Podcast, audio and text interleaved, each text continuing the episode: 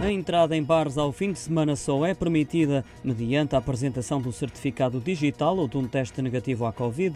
O esclarecimento foi dado pelo Governo em resposta a várias questões colocadas pela Associação de Hotelaria, Restauração e similares de Portugal. O Executivo esclareceu ainda que os bares e outros estabelecimentos de bebidas que optem por abrir com sujeição às regras dos estabelecimentos de restauração não vão perder o acesso ao regime de layoff simplificado ou ao reforço do programa apoiar.pt porque continuam encerrados para os devidos efeitos legais.